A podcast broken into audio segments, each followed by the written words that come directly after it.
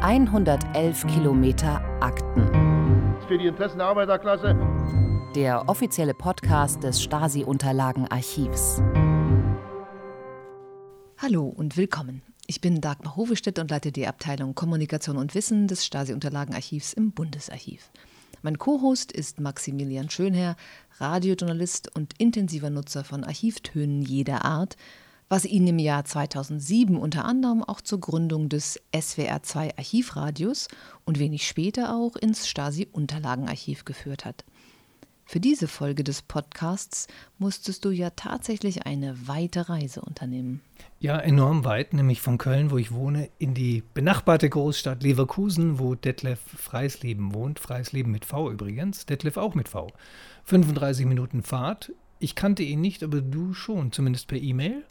Genau, ich kenne ihn per E-Mail und vom Namen nach. Es gibt ja nicht so viele Menschen, die sich auf das Thema, das ihn so intensiv beschäftigt, spezialisiert haben. Und insofern trifft man schnell auf seinen Namen, wenn man Richtung Technik des MFS schaut. Und weil du ihn zu Hause besuchen konntest, nehme ich mal an, hast du auch etwas von der Technik sehen können. Aber ja, einiges. Detlef Freisleben ist richtiger Sammler. Er sammelt mit Leidenschaft Geheimdienstobjekte des KGB und der DDR, Spionagekameras, Weitwinkelkameras, Wanzen zum Abhören, millimeterdünne Objektive, die die Stasi durch die Wand von Privatwohnungen steckte und die vorne nicht glänzen durften, denn sonst hätte man sie leicht entdeckt. Diese Objekte, die seine Wohnung, sagen wir mal, anreichern, hat auch eine kleine Vitrine mit einer kleinen Kamerasammlung, hat er natürlich nicht aus dem Stasi-Unterlagenarchiv. Ich denke mal, im Archiv finden sich solche Geräte natürlich dürfen aber selbstverständlich das Archiv nicht verlassen, oder? Ja, tatsächlich befinden sich die Gerätschaften ja gar nicht so wirklich mehr bei uns. Das Stasi-Unterlagengesetz gibt uns auf die Unterlagen und alles, was die Stasi in ihr damaliges Archiv als Teil von Vorgängen gepackt hat, zu verwahren. Aber Mobiliar, ne, die Hunderte und Tausende an Schreibmaschinen und eben auch die eingesetzte Technik, Davon haben wir aus den unübersichtlichen Zeiten der Revolution und Vereinigung nicht so arg viel übernommen. Was aber bis heute noch da ist, an dreidimensionalen Gegenständen, genau, das kann man nicht mitnehmen, wenn man eine Akteneinsicht hier hat. Jedenfalls hat Detlef Freisleben so einiges über eBay ersteigert und auch persönliche Kontakte bekommen Manches hat er auch schon dem Deutschen Spionagemuseum in Berlin gestiftet. Über diese Kontakte kam er auch an Hardware. Das Stasi-Unterlagenarchiv nutzte Herr Freisleben, um Unterlagen zu der Abhörtechnik zu bekommen, und er wurde tatsächlich fündig. Sein Wissen setzt sich aus dieser Akteneinsicht und vielen Bekanntschaften, unter anderem mit ehemaligen Ingenieuren des Ministeriums für Staatssicherheit, zusammen. Wer sich mit der Technik des MFS beschäftigt, landet bei uns im Archiv im Bestand OTS das ist die Abkürzung für den operativ-technischen Sektor des Ministeriums. Die Abteilung entstand 1963 aus einer Arbeitsgruppe, sodass unsere Unterlagen dazu bis in das Jahr 1957 reichen. Man kann sich den Job der Abteilung irgendwie so wie diese, dieses Fantasielabor bei James Bond vorstellen, bloß dass die Technik eben weitgehend für die Bespitzelung der eigenen Bevölkerung genutzt wurde. Die OTS hatte einen eigenen großen Gebäudekomplex im Sperrgebiet in Hohenschönhausen in Ostberlin. Waren so zwei sechs- bis achtgeschossige Plattenbauten direkt vor dem Eingang zum zentralen Untersuchungsgefängnis der Stasi in Hohenschönhausen. Die Bauten stehen noch heute und werden von Künstlerinnen und Künstlern benutzt. Herr Freisleben ist, das habe ich in dem Gespräch mit ihm deutlich gemerkt, nicht ganz zufrieden mit dem Umfang des Zugangs zu den Unterlagen des OTS. Ja, da bemüht er sich schon seit längerem, dass wir die Bündel zum OTS weiter erschließen. Bündel, das sind ja die Unterlagen, die noch in den Schränken und auf den Schreibtischen der aktiven Offiziere lagen, als die friedliche Revolution 1989 kam. Tatsächliche Bündel tatsächliche Bündel, beziehungsweise waren das nicht Bündel, die da auf dem Schreibtisch lagen, sondern sie wurden von den damaligen Bürgerkomitees zu Bündeln zusammengepackt. Man hat dann vermerkt, wo man die Unterlagen gefunden hat und dann wurden sie ins Archiv gebracht und dann haben wir in den letzten 30 Jahren Bündel für Bündel aufgeschlossen und haben angefangen zu beschreiben, zu erschließen und es zugänglich zu machen. Und bei der OTS gab es da zwei Verzögerungsgründe. Einmal ist der Druck auf die Erschließung dieser Akten nicht so hoch gewesen. Sie dienen ja erstmal keiner Schicksalsaufklärung und auch für die meisten Forschenden, HistorikerInnen ist der Bestand nicht so richtig attraktiv. Und daher hatte deren Erschließung keine so hohe Priorität angesichts der vielen, vielen anderen Bündel, die wir zu erschließen hatten. Und zweitens ist bei den Unterlagen eine Kontaminierung festgestellt worden, die für die Archivmitarbeitenden als gesundheitsgefährdend eingestuft wurde. Daher hat der Arbeitsschutz eine Unterbrechung der Arbeit mit den OTS-Bündeln angeordnet und wir haben das aber vor einer Weile mit dem nun größeren zeitlichen Abstand nochmal getestet. Und ich denke, da kann es dann bald weitergehen, wenn die OTS-Erschließung dann bei den Prioritäten insgesamt wieder eingeordnet wird. Also ich persönlich, wenn ich das noch sagen kann, habe mich seit meiner Kindheit mit Kameras und Mikrofonen beschäftigt, konnte also mit Detlef Freisleben auf technischer Ebene ganz gut diskutieren meine Verwandten in der DDR wollten mir immer wieder eine Fotokamera schenken, weil sie wollten mir irgendwas schenken und es konnte ja nicht immer nur eine Schallplatte sein. Aber ich übernahm die Kameras meines Vaters, sodass ich für die DDR-Kameras keinen Bedarf hatte, aber natürlich wusste, die Praktika ist eine robuste, gute Spiegelreflexkamera. Ich muss auch sagen, dass mir die Sammelstücke in Leverkusen ziemlich gefielen.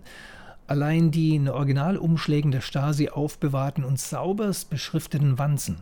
Und Herr Freisleben kennt dabei jeden Draht und den Hersteller des millimeterdünnen Mikros sowieso. Sennheiser in dem Fall, also ein Produkt des kapitalistischen Westens. Ich habe mir noch gedacht, dass wir vielleicht ganz kurz erwähnen sollten, wie analoge Fotografie funktioniert weil es ja keine digitalen Kameras bei der Stasi gab. Und ich denke mal, wir haben zwar ein smartes Publikum, aber Analogfotografie ist mittlerweile nur noch für wenige Enthusiasten ein Ding, mal abgesehen von dem Polaroid-Comeback. Ähm, die Stasi musste also weitgehend mit unbelichtetem Film arbeiten, der vor allem mechanisch Frame für Frame von einer Rolle in der Kamera von innen vor das Objektiv geschoben wurde. Den musste man dann, wenn die Rolle voll belichtet war, entwickeln und Abzüge machen. Und dann erwähnt Herr Freisleben noch diverse Orte. Da wäre einmal Johannisthal, ein Ort, in dem buchstäblich ganz viele Drähte zusammenliefen. Johannisthal ist ein Ortsteil von Ostberlin, Köpenick, und dort war der Sitz der Abteilung 26, die für das Abhören von Telefonaten zuständig war und zum Beispiel auch über Wanzen mitgehörte Gespräche, die irgendwo in Wohnungen installiert waren, mitgehört hat. Das erklärt er aber ziemlich gut im Gespräch. Dann erwähnt er kurz Marienborn. Das ist die DDR-Seite der Grenzübergangsstelle auf dem Transit von Hannover nach West-Berlin. Auf der Westseite war das Helmstedt. Und dann sagt er noch Marienfelde als Stichwort. Das ist ein Stadtteil von West-Berlin, in dem das Auffanglager für Übersiedler aus der DDR in den Westen war. Heute eine Gedenkstätte. Und damit sollte es dann auch losgehen. Dein Gesprächspartner stellt sich zunächst selbst vor.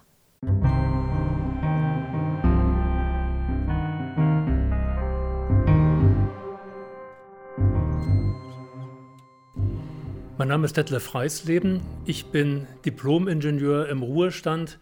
Ich habe Nachrichtentechnik studiert in West-Berlin, erst an der Gauss-Akademie, danach an der TU und interessiere mich sehr für DDR-Technik. Warum eigentlich? Ich habe mich von Kindheit an für Funk und Fotografie interessiert. Ich habe im Urlaub ein Ehepaar kennengelernt, zwei Fotografenmeister und äh, der Mann steckte mich mit Kamerasammeln an. Er sammelte Agfa-Kameras. Damit hatte ich nichts am Hut. Von welchem Jahr sprechen wir gerade? Wir sprechen vom Jahr 82. Mhm. Im Jahr 82 habe ich angefangen, Kameras zu sammeln. Mhm. Praktikas, weil die Praktika die erste Spiegelreflexkamera war, die ich mir als Student gekauft hatte. Und äh, habe dann 1997 eine Fotobörse in Jena besucht und dort eine Praktika erworben, die für das Ministerium für Staatssicherheit modifiziert worden war, als geräuscharme Spiegelreflexkamera.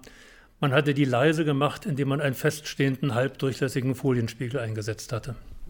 Woher haben Sie gewusst, dass das MFS die eingesetzt hat? Ich hatte schon mal vorher irgendwo in Abbildungen diese Kamera gesehen, meine ich.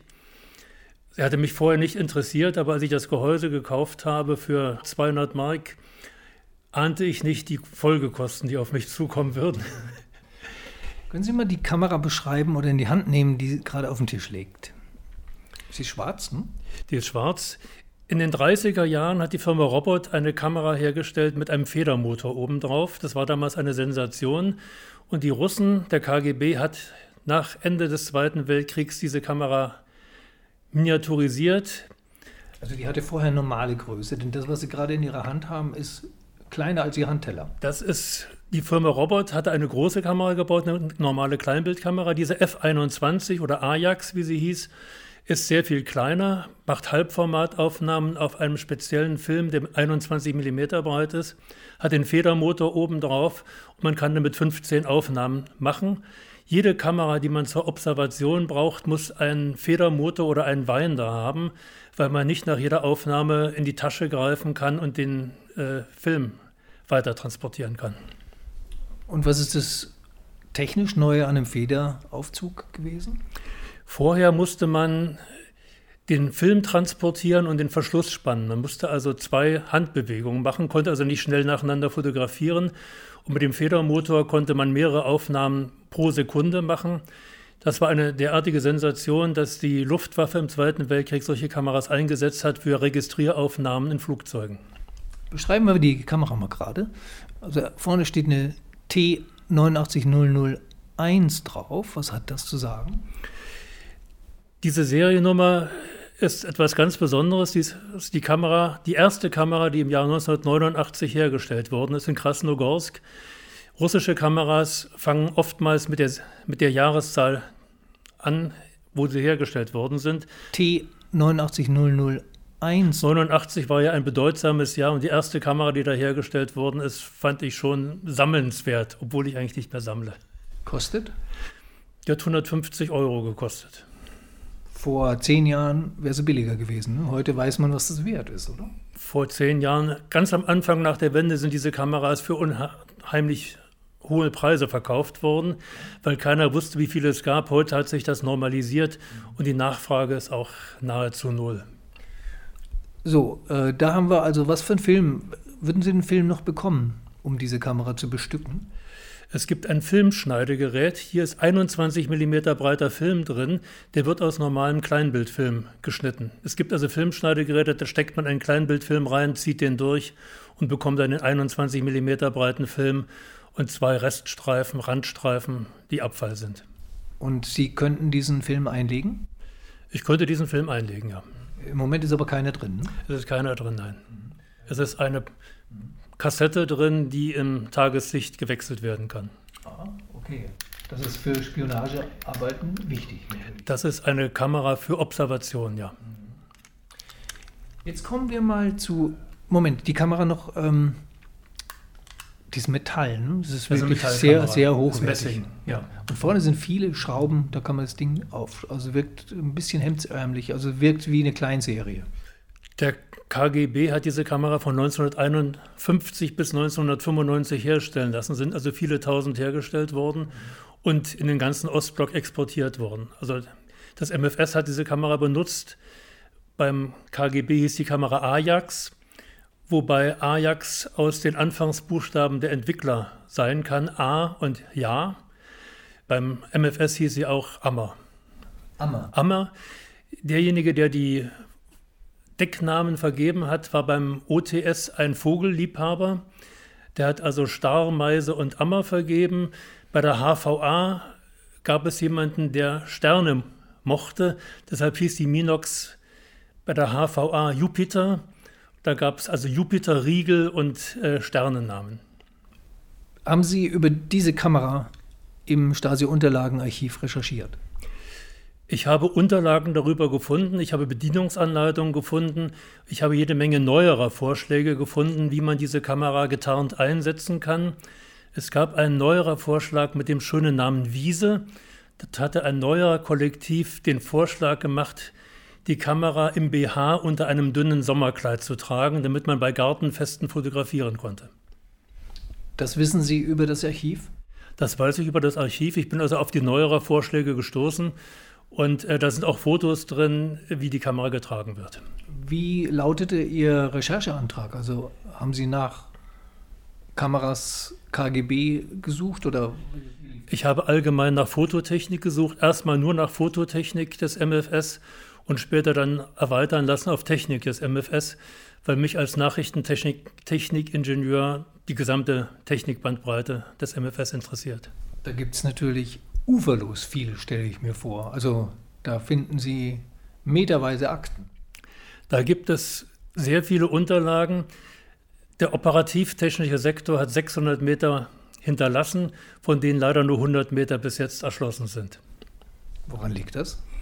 Das liegt daran, dass, sie, dass man glaubt, dass sie kontaminiert sind und die Erschließung äh, hinten angestellt hat. Die Historiker haben auch wenig Interesse an technischen Unterlagen. Kommen wir zurück zu dem, was Sie gefunden haben in dem Archiv. Also man hat Ihnen ja Unterlagen gegeben, sind ja nicht alle kontaminiert gewesen. Was haben Sie gelesen, was Ihnen neu war? Ich habe mich mit, den, mit der Technik beschäftigt, die der operativ-technische Sektor hergestellt hat. Der operativ-technische Sektor war ein Bereich mit 1000 Ingenieuren, Physikern, Chemikern, die die, sage ich mal, Massentechnik für die operative Arbeit hergestellt haben. Sehr viel später habe ich festgestellt, dass also auch die Hauptabteilung 2, die Spionageabwehr, einen Technikbereich hatte, die Technik hergestellt haben. Zum Beispiel ein Projekt Atlas, da konnte man also ein Gerät unter einem Fahrzeug anbringen, um dessen Fahrtroute festzustellen. Heutzutage kein Problem per GBS, aber in der damaligen Zeit war es schon aufwendiger. Es war ein Radargerät, was also die Geschwindigkeit gemessen hat, Geschwindigkeit, Zeit und man hat den Lenkeinschlag aufgenommen, konnte also feststellen, wo ist das Fahrzeug hingefahren. Das fand ich schon überraschend äh, für die 90er Jahre. Und diese Abteilung hat also einen Sender in einen Bierdeckel eingebaut. Das war schon eine echte Meisterleistung. Äh, dann konnte man also jemanden beim Gespräch der, im Restaurant einen Sender im Bierdeckel hinlegen und die Gespräche übertragen. Das fanden Sie in dem Archiv? Das in Form von Bedienungsanleitungen oder in Form von, was für Dokumente waren das? Waren das Briefe zwischen der einen Abteilung mit der anderen Abteilung?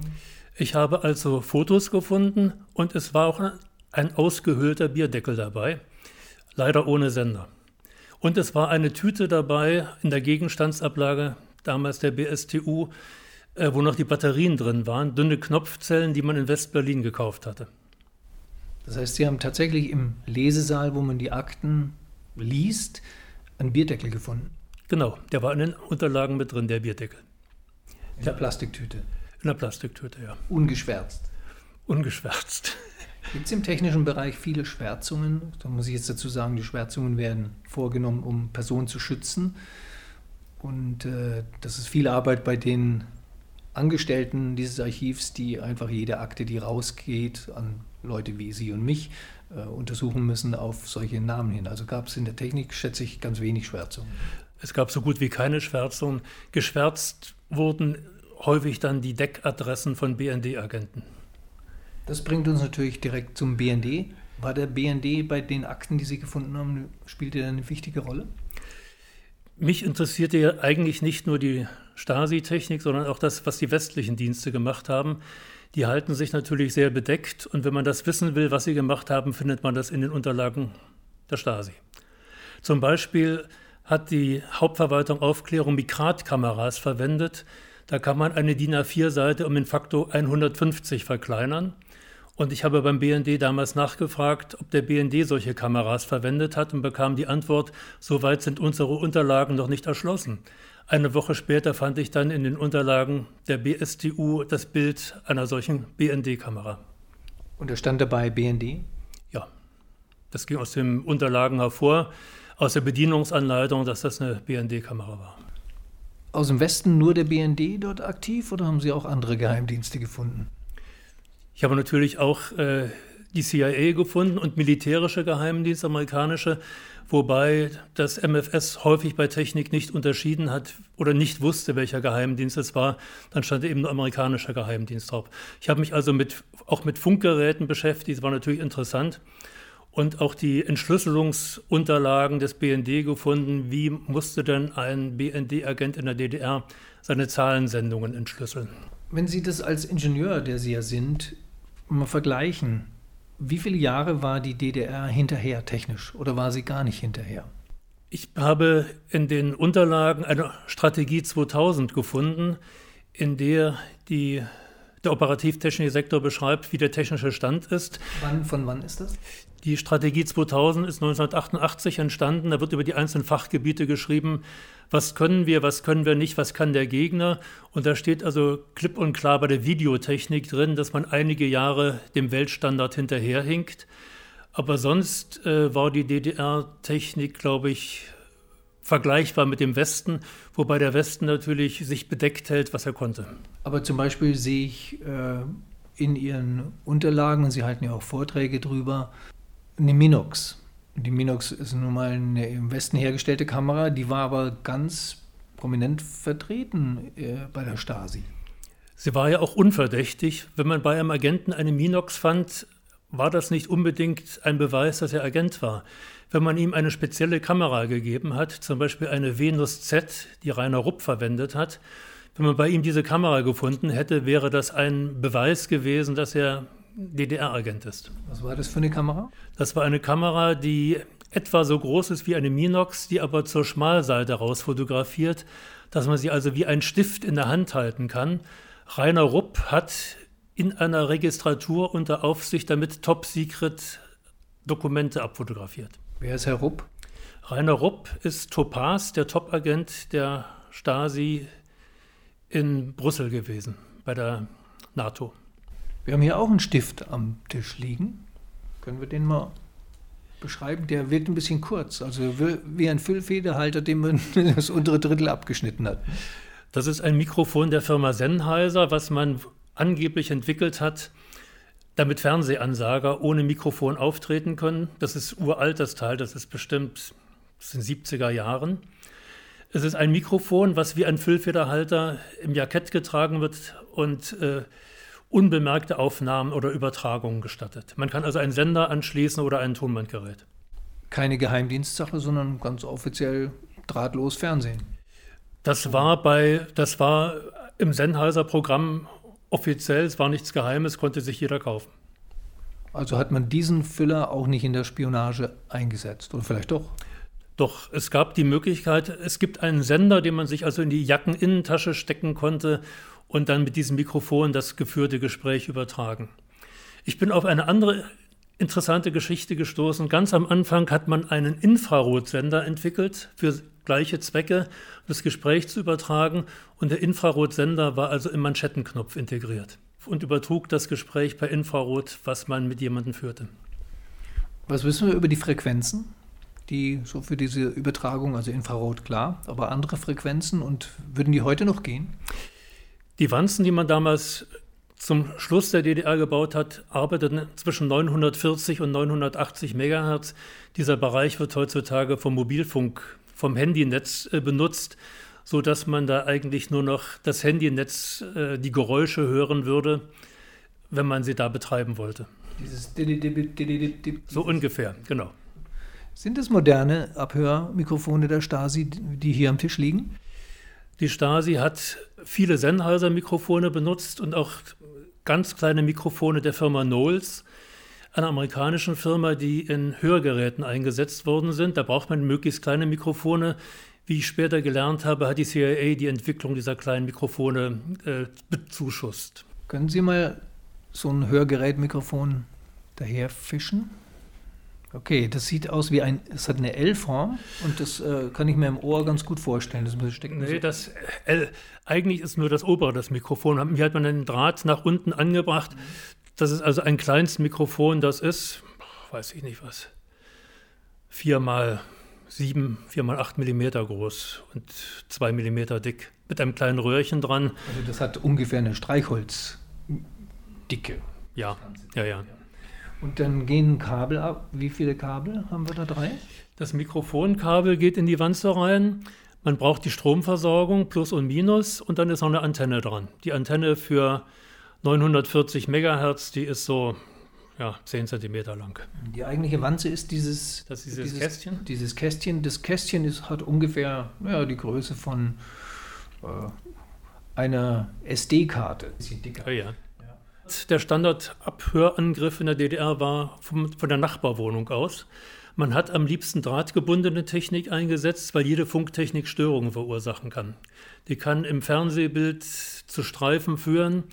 Deshalb also von der Nachbarwohnung aus ein Loch durch die Wand gebohrt, das Mikrofon durchgesteckt.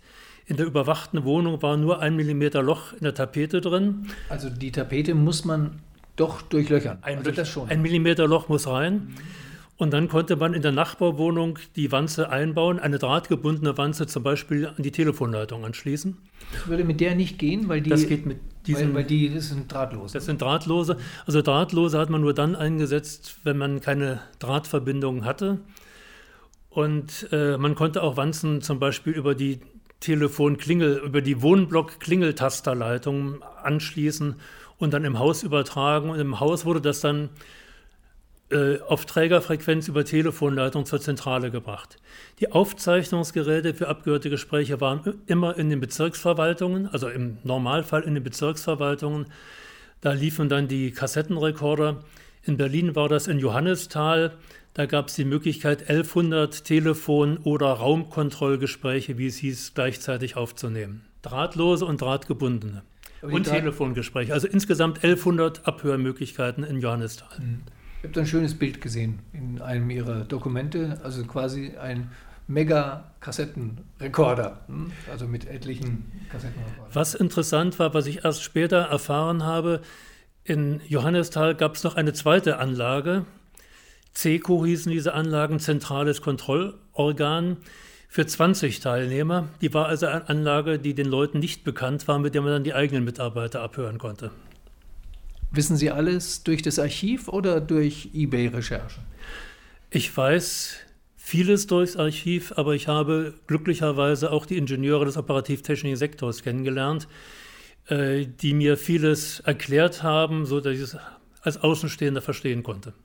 Das heißt, da haben Sie öfter mit offenem Mund dagestanden und sich gedacht, das hätte ich jetzt nie gedacht.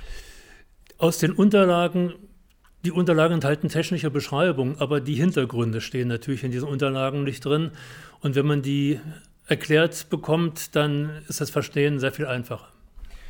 Jetzt möchte ich gerne noch wissen mit den Nachbarwohnungen. Die Nachbarwohnung, also wir gehen jetzt mal von kabelgebundener Abhörtechnik ja. aus. Wir bohren ein Loch durch die Wand, durch die Tapete und dann ist ein Millimeter Loch, wo das Sennheiser oder was auch immer Mikrofon durchguckt. Das ist schwer für Herrn Biermann zu sehen, weil die Tapete bunt ist wahrscheinlich. Ne? Also ist jedenfalls muss man schon genau suchen. Und einen Metalldetektor hatte er wahrscheinlich mhm. nicht. Biermann jetzt nur als Beispiel.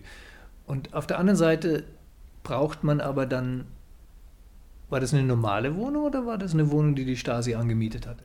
Das war eine normale Wohnung. Der Nachbar wusste also auch nicht, dass bei ihm etwas eingebaut wurde. Es gab zum Beispiel die Technik in der Telefonanschlussdose.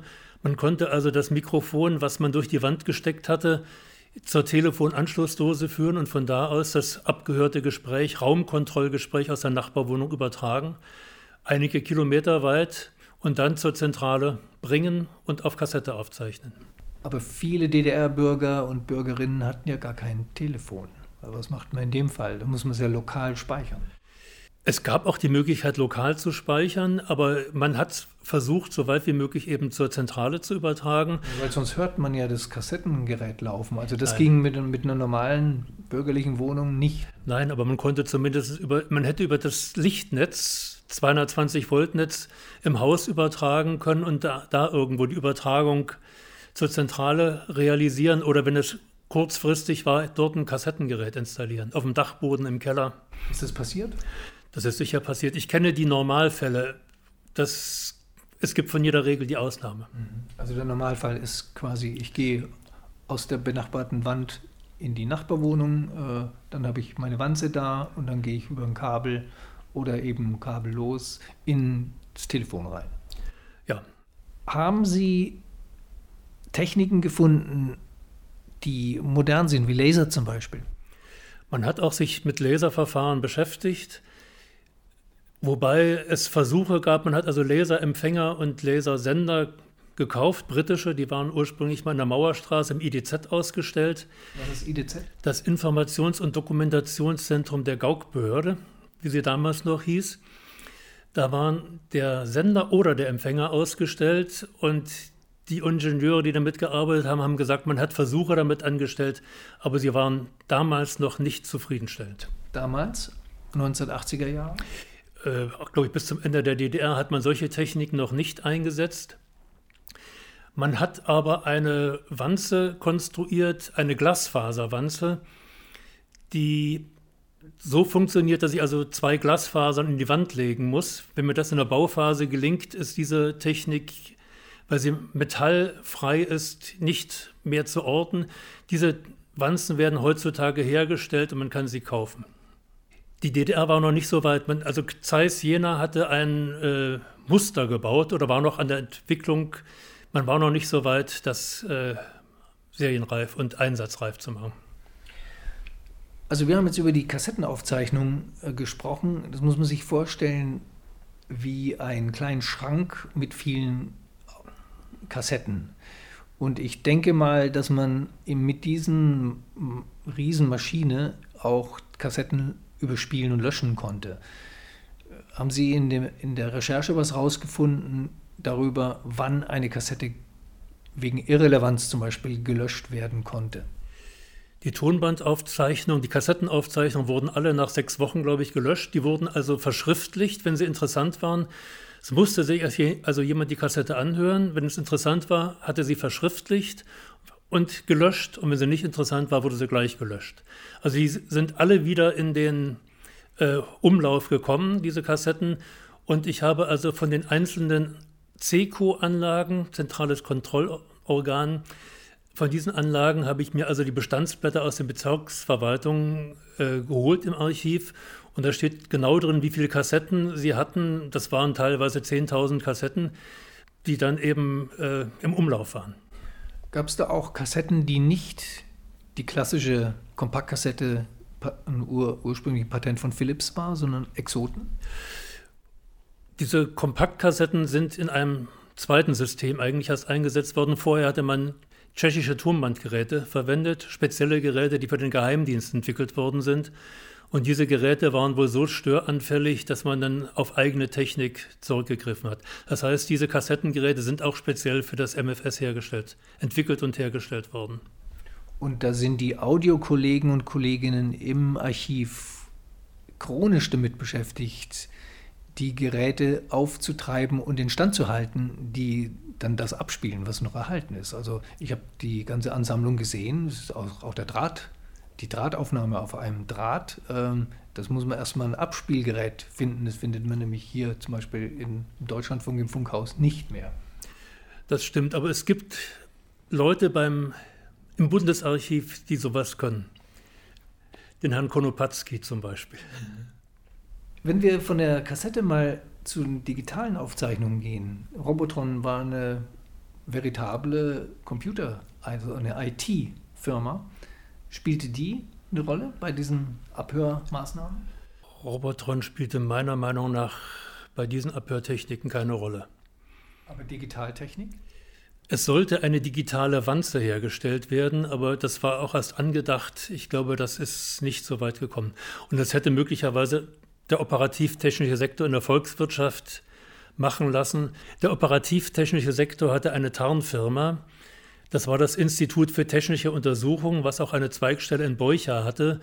Und die haben Funktechnik hergestellt und die hätten sicherlich auch diese Digitaltechnik herstellen können. Sie hören 111 Kilometer Akten. Den offiziellen Podcast des Stasi-Unterlagenarchivs.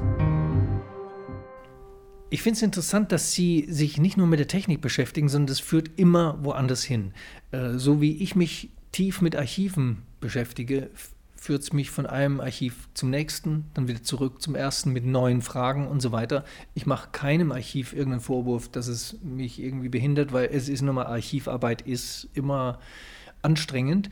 Aber Sie gehen noch weiter und ähm, denken sich, Sie haben sich jetzt so viel mit MFS Ministerium für Staatssicherheit, Technik beschäftigt, dass sie mal diese Leute kennenlernen wollen. Und Sie haben einige kennengelernt und äh, erzählen Sie doch mal den MFS-Mitarbeiter, mit dem Sie jetzt zu tun haben, der was über die Wanzeninstallation Ihnen Neues erzählt hat. Ja, ich habe also einen Spezialisten, der. Wie haben Sie den gefunden? Ich habe also die OTS-Ingenieure kennengelernt und da hat sich auch der Kontakt, der Kontakt zu einem Spezialisten der Abteilung 26, also der Abhörabteilung, ergeben. Und der hat mir zum Verwanzen eins erzählt, was mir also neu war. Das Schwierigste beim Verwanzen ist es, die Stelle zu finden, wo die interessanten Gespräche geführt werden. Denn äh, es, was hilft mir das, im falschen Raum Wanzen zu setzen oder eine ganze Wohnung zu verwanzen, wenn es nur eine Stelle gibt? Und, äh, Schlafzimmer. Schlafzimmer zum Beispiel, also wenn derjenige äh, im Schlafzimmer die interessanten Gespräche führt, muss man da eben äh, angreifen. Im Wohnzimmer da. Und es war eine wichtige Aussage, dass das eben das Schwierigste eigentlich ist, beim Verwanzen festzustellen, wo muss ich denn die Wanze setzen. Und er sagte mir, also nach der Wende Wanzen gesucht und er hat also auch gesagt, er sucht natürlich nur da, wo die interessanten Gespräche geführt werden. Es hat also keinen Sinn, wenn jemand die im Wohnzimmer führt, dann im Badezimmer nach Wanzen zu suchen. Bringt mich eigentlich direkt auf die Kameras, über die wir noch nicht so ausführlich geredet haben. Man guckt doch von der gegenüberliegenden Wohnung Stasi-mäßig mal in die zu observierende Wohnung rein. Wo sitzen die Leute eigentlich so meistens am Abend zusammen, wo man dann später eben die Wanze pflanzen könnte? Gab es solche Teleobjektive? War das oder ist es ein Klischee? Das, da, darüber weiß ich nichts. Das sowas kann man sicherlich mit einem Fernglas gemacht haben. Mhm. Aber wenn man eine Wohnung überwachen wollte, optisch, konnte man das auch durch ein Millimeter Loch machen. Es gab also Objektive, die man durch die Wand stecken konnte, Nadelobjektive, die durch ein Millimeter Loch eine weitwinklige Überwachung des Nachbarraumes gestatteten. Da gibt es auch entsprechende Filme bei der BSTU worauf aufgenommen? Nicht Video, ne? Das waren dann Einzelaufnahmen und die musste man auslösen manuell. Das heißt, in der Nachbarwohnung, wo man es durchgesteckt hat, saß jemand und dann einen Auslöser gedrückt. Es gab sowohl die Videoüberwachung, aus Ungarn kam eine Restlichtkamera. Man konnte also Videos aufzeichnen, man konnte Film aufzeichnen, also auf einer Filmkamera, man konnte fotografieren. Äh, in Hotels waren solche Posten besetzt, da hat also jemand durchgeguckt. Es gab aber dann später auch die Möglichkeit der Fernsehübertragung. Man konnte also mehrere Kameras in einem Hotel von einer Zentrale aus steuern, überwachen und steuern. Aber wenn wir nochmal bei der Kamera bleiben, die weitwinklig äh, sehr dünn durch die Wand guckt, das auf der anderen Seite, jetzt sprechen wir von 1980 zum Beispiel oder 75, da hat man dann eine Super 8 Kamera gehabt, die drei Minuten aufnehmen konnte oder, oder was ist das typische Aufnahmeverfahren äh, gewesen? Es gab zwei Fotoapparate, die hießen Beobachtungskomplex, die konnten durch solche Löcher fotografieren. Und es gab auch Filmkameras, man hat dann eine 16 mm Kamera von Beaulieu verwendet. Laut. Die nur ein Bild pro Sekunde gemacht hat und dann leise war. Dafür musste man natürlich die Nachbarwohnung anmieten. Das kann man dem normalen Mieter nicht aufweisen. Im Hotel gab es entsprechende Räume, wo das eingebaut war. Äh, bei Wohnungen musste man die Nachbarwohnung natürlich anmieten. Man hat teilweise wohl Botschaftspersonal fremder Botschaften so überwacht. Es gibt die Filme bei der, beim BS, bei der BSTU oder jetzt Bundesarchiv zu sehen. Und die sind nicht radioaktiv verseucht? Die sind nicht radioaktiv verseucht. Apropos Radioaktivität, spielte die eine Rolle? Radioaktivität wurde genutzt. Es gab einmal radioaktive Markierungsmittel. Man konnte radioaktive Stecknadeln irgendwo an einer Kleidung befestigen, um jemanden zu verfolgen. Man konnte mit einem Luftgewehr radioaktiv präparierte Geschosse auf einen Reifen abschießen, um ein Fahrzeug später zu identifizieren. Und was solche Strahlung betrifft, ist sie an den Transitstrecken verwendet worden, an den Grenzübergangsstellen. Bei der Ausreise wurden Fahrzeuge mit Gammastrahlen durchstrahlt um festzustellen, ob sich jemand im Kofferraum befindet. Das heißt, man fuhr mit seinem Auto in eine Art Garage und da wurde das bestrahlt oder wie lief das? Nein, es gab an der Grenze eine Vorkontrolle, bei der musste man bei der Ausreise seine Papiere rausreichen. Ausreise ist jetzt von wo nach wo? Ausreise heißt Transit durch die DDR. Wenn man nach Berlin fährt zum Beispiel, musste man in Marienborn seine Papiere rausreichen. Und wenn man dann langsam anfuhr, fuhr man unter einem Gammastrahler durch, der in fünf Meter Höhe über der Fahrbahn angebracht war. Und in der Fahrbahnfuge waren 100 Gammastrahlungssensoren drin. Moment, fünf Meter haben Sie gerade gesagt. Fünf Meter Höhe.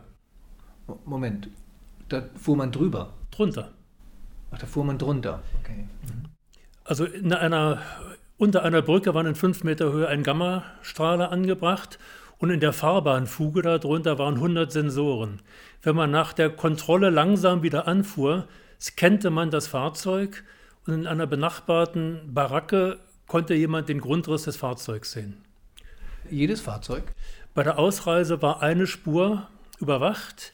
Wenn eine zweite Spur aufgemacht wurde wegen großen Andrangs, war die nicht überwacht. Lkw wurden seitlich durchstrahlt. Es gab also die ersten Versuche dieser Technik 1978 und dort hat man dann in einem LKW die Kutsche der britischen Königin gesehen, als sie nach Berlin fuhr. Aber in den 1970er Jahren wusste man, wie gefährlich diese Strahlung ist. Längst. Also da gab es auch nicht mehr die Schuh, Schuhgeschäfte, die mit Röntgenstrahlen die, die, die Knochen der Kinder durchleuchtet. Die Strahlung war wohl recht gering. Äh, es durfte ja auch kein Film belichtet werden, der im Fahrzeug lag. Also die Strahlung war gering. Ich habe mit einem Bayer Strahlenschutzexperten gesprochen, der meinte, das würde der Höhenstrahlung nach einem, eines Fluges nach New York entsprechen. Also eigentlich schlechte Detektoren. Es war damals Stand der Technik und äh, inwieweit es wirklich schädlich war, kann ich nicht beurteilen. Ich habe mal den Umzug von einem Freund von München nach Berlin äh, mit betreut. Ich fuhr einen Kleinlaster mit den ganzen Möbeln und er fuhr voraus. Sein Vater hat eine, sagen wir DDR-problematische Beschäftigung gehabt und deswegen hat mein Freund äh, nie den Transit benutzt. In dem Fall musste er aber den Transit benutzen, um seinen VW Käfer dahin zu mhm. bringen. Und der erzählte mir, er wurde, also ich fuhr lange hinter ihm los und kam lange vor ihm an, weil er lange in eine, seinen Wagen in der Garage fahren musste. Können Sie sich das erklären? Es gibt zwei Möglichkeiten. Man hatte Verdacht, dass was geschmuggelt wird, oder man wollte schikanieren. Also was da die Ursache ist, weiß ich nicht. Sie hatten, die Stasi hatte für jedes Fahrzeug, für jeden Fahrzeugtyp ein Handbuch, wo denn Verstecke sein können und konnten das so auseinandernehmen, wirklich alles zu finden. Also keine Röntgentechnik im Spiel, da vermutlich war, nicht. Da war keine Röntgentechnik im Spiel. Also wenn man gemeint hätte, da ist ein Flüchtling drin und er wäre also in den 80er Jahren da ausgereist, hätte man das dort gesehen. Diese Technik 5, wie sie hieß, hatte eine Schwachstelle, dass nämlich nachts zwischen drei und vier der Mann am Monitor eingeschlafen ist und nichts gesehen hat. Wer nach Berlin geflohen ist, meldete sich im Notaufnahmelager Marienfelde gab da seine Geschichte zu Papier und ein IM meldete das dann zurück, dass dann wieder jemand durch die Technik 5 gerutscht ist. Deshalb hat man versucht oder angefangen damit, eine Mustererkennung, eine computergestützte Mustererkennung aufzubauen, damit der schlafende Mann am Monitor ersetzt werden kann. Also doch Computer. 88, 89. Wenn Sie Ingenieurswissenschaften studiert haben, dann lesen Sie natürlich viel technisches Material. Ist denn das, was wir im Zivilbereich lesen, so die Bedienungsanleitung für eine Waschmaschine zum Beispiel oder auch für ein Handy oder äh, für eine Kaffeemaschine, liest sich das anders, als was Sie im Stasi-Unterlagenarchiv gefunden? Im Stasi-Unterlagenarchiv ja ist ja die Entwicklungsdokumentation zu sehen. Da sind ja die Entwicklungsschritte drin. Es gab also in der DDR eine Nomenklatur der Entwicklungsschritte A bis K. Und da, also habe ich jetzt gerade gesehen, K1 war die Erstellung des Pflichtenheftes. Äh, da war genau definiert, was wie zu entwickeln ist, in welcher Reihenfolge, zu welchem Termin es fertig sein musste. Jeder Entwicklungsschritt musste dann verteidigt werden und äh, akzeptiert werden, bevor man zum nächsten überging. Und äh, solche Entwicklungsschritte findet man natürlich in der normalen Entwicklung nicht, sondern nur jetzt hier in diesem Geheimdienstarchiv. Findet man nicht, weil man sie nicht einsehen darf. Also bei Bosch, denke ich mal, die Fahrradmotorenentwicklung lief ähnlich ab. Ne? Mit, bis zum 5. September hat bitte der zweite Prototyp fertig zu sein. Sicher, bloß das ist, das geben die Firmen natürlich nicht raus. Man bekommt dann hinterher die Bedienungsanleitung und hier im Archiv kann man eben die Entwicklungsschritte nachverfolgen. Haben Sie denn bei den Sachen, die Sie gelesen haben im Archiv oder die Sie gesammelt haben, ein Lieblingsstück? Das ist schwierig. Die Technik ist derartig vielfältig. Ähm, haben Sie im Keller interessante Dinge? Im Keller habe ich nur noch einen Kurzwellenscanner, den jetzt das Spionagemuseum bekommt. Ein Stasi-Kurzwellenscanner, ein CB-Funkscanner, damit hat die Stasi die Transitstraßen überwacht, die Transitwege. ob dort CB-Funk verwendet wurde, eingesetzt wurde, zum Beispiel um einen Flüchtling abzuholen. CB-Funk ist das, was man hatte, bevor die Handys kamen. Da, wo genau. immer bei den Lkw-Fahrern vorne steht Detlef oder so. Genau. CB-Funk war das Citizen Band, wo jeder äh, senden konnte. Und auf den Transitrouten war das Benutzen aller Funkgeräte verboten. Deshalb hat das MFS da eben auch überwacht. Es wurde wohl auch eingesetzt, wenn man einen Flüchtling unterwegs aufnehmen wollte, den zu informieren. Und äh, deshalb hat man da eben aufgezeichnet. Wie groß ist das Gerät in Ihrem Keller? Es ist sehr groß und wiegt 25 Kilo. es ist ein 19 Zoll Einschub und äh, wiegt 25 Kilo, also äh, nicht, nicht einfach leicht zu transportieren. Die Abhörmikrofone, die Sie mir gezeigt haben, sind prima dokumentiert. Da liegen immer Zettel dabei und Sie haben die Originalverpackungen auch. Das war in, äh, in dünner Pappe quasi, in Briefumschläge. Hier zum Beispiel steht Gerät 12171 und dann drunter Gerätenummer 774333, technische Daten bei. Und jetzt kommt die Voltzahl, die Milliamperezahl, die Megahertzzahl und die dB-Zahl. Warum dB? Das ist die Lautstärke. Die, diese Wanzen waren unterschiedlich empfindlich und man hat bei der Herstellung die Empfindlichkeit gemessen und dann mit auf dem Zettel äh, ausgewiesen, damit man beim Einsatz ein mehr oder weniger empfindliches Gerät einsetzen konnte. Also minus 64 dB klingt gut für mich, also ziemlich empfindlich. Und hier haben wir minus 65. Okay, dürfen wir nicht durcheinander bringen. Die Originalumschläge, das, wo, wo, lagen die? Also Sie haben sie natürlich nicht aus dem Archiv, dürften Sie ja nicht mitnehmen, aber äh, wo waren die in, der, in Leipzig zum Beispiel?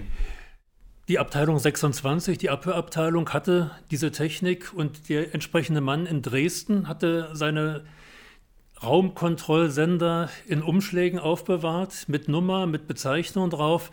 Da steht sogar der letzte äh, Auftrag mit drauf, wo sie eingesetzt worden sind.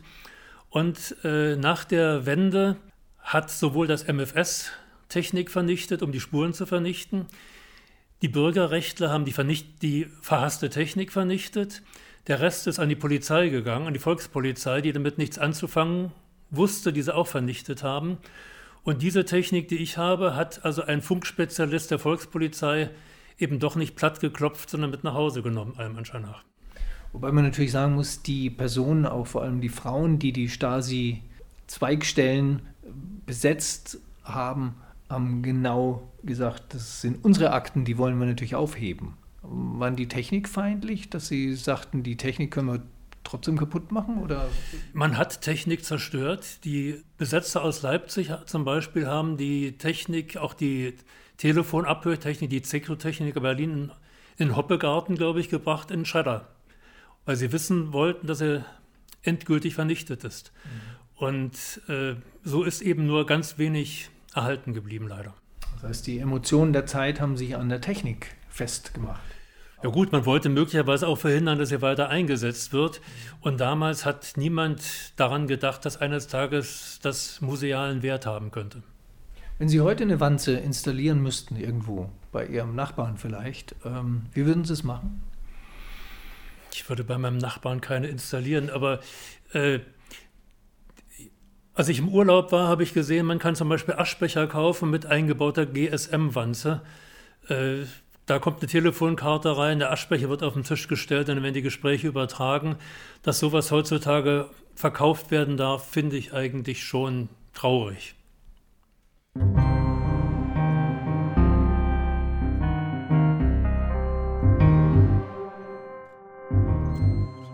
Das war der Ingenieur und Nachrichtentechniker Detlef Freisleben, Kenner und Sammler von Abhörtechnik und Nutzer des Stasi-Unterlagenarchivs.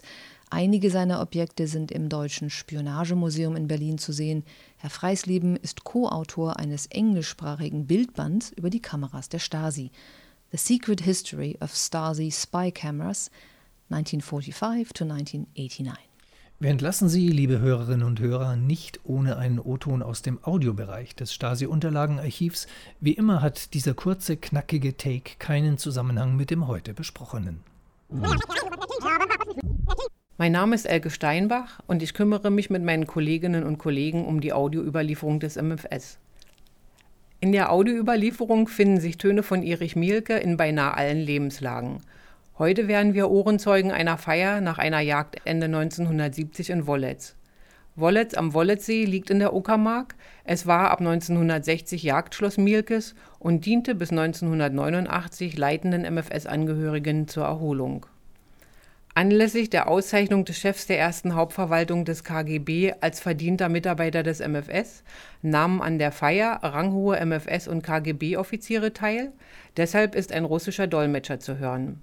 Aber selbst bei ausgelassensten Feiern mit Mielke mussten die Beteiligten immer auf der Hut sein, wenn zum Beispiel wie hier Mielke einen Trinkspruch auf ausgerechnet Stalin ausbringt. Von den gut drei Stunden der Aufzeichnung hören wir drei Minuten ich meine, ja. eine Tatsache, die ist für mich als Revolutionär entscheidend. Revolutionär решающий, mir Als die Faschisten schon unmittelbar vor Moskau standen, da hat Stalin, Stalin erklärt, Moskau wird nicht verlassen. Wir bleiben, ich bleibe in Moskau. Ja. Das ist historisch überliefert. Ich glaube, es ist historisch überliefert. Ich kenne nach dem Film. Wenn, wenn Stalin aus Moskau weggegangen wäre, ich glaube, dann wäre eine Panik angebrochen. Ich glaube, es muss nicht sein. Aber man soll nicht unterschätzen die Persönlichkeit. Das ist genauso überall im Leben. Wenn ich stehe und sage, dann werden die Russen wissen, wonach sie halten. Da kann kommen, wer will. Aber klug oder irgendwie intelligent erscheint, ich sage, dann richten sich auf an dieser Größe, an der Größe dieses Menschen. Und das hat er Stalin, das war eigentlich der Ausgangspunkt. Äh, dass ihr als Aufklärer mich etwas verringern wollt. Das verzeihe ich euch. Trotzdem trinke ich jetzt Jetzt ganz alleine. Ihr braucht es, weil ihr habt Angst, ihr werdet vielleicht ausgeschlossen von der Partei. Trinke ich auf die hellen, die das Sowjetvolk zu einem so großen Sieg über den Faschismus geführt haben. Вели советский народ auf такой большой победе над фашизмом. Unseren Genossen Stalin. За нашего товарища Сталина. Du hast gesagt, du trinkst alleine. Ja, trink alleine. Wer will, der will. Also, was wollte ich Du hast gesagt, ich trinke ganz alleine. Ja, der braucht keinen aufstehen. Ach so. Er soll nicht, ich bin ein alter Mann. Ja, старый человек. Ich bin auch 60. Also ich, mir spielt meine Pension ist hier sicher. Also, Quatsch nicht, meine Pension ist hier sicher. Hallo, also, übersetzt doch. Meine Pension ist sicher. Und deshalb trinke ich auf Stalin, wenn ich Angst hat auf seine Karriere. Der soll sitzen bleiben. Wer weiß, доказательства. Und darum trinke ich mit Freunden. Поэтому с удовольствием выпью. Hallo, und er wird auf Stalin mit der ersten. Hallo, ein Renegat, ein Renegat, rutsch du, Renegat, von deinem Gusto. Also, Mensch, entlarvt, entlarvt, entlarvt, Ja, Also, dort nach, bis Ende, jeder trinkt aus, wehe, wenn ihr dabei steht. Sie hörten 111 Kilometer Akten. Den offiziellen Podcast des Stasi-Unterlagenarchivs.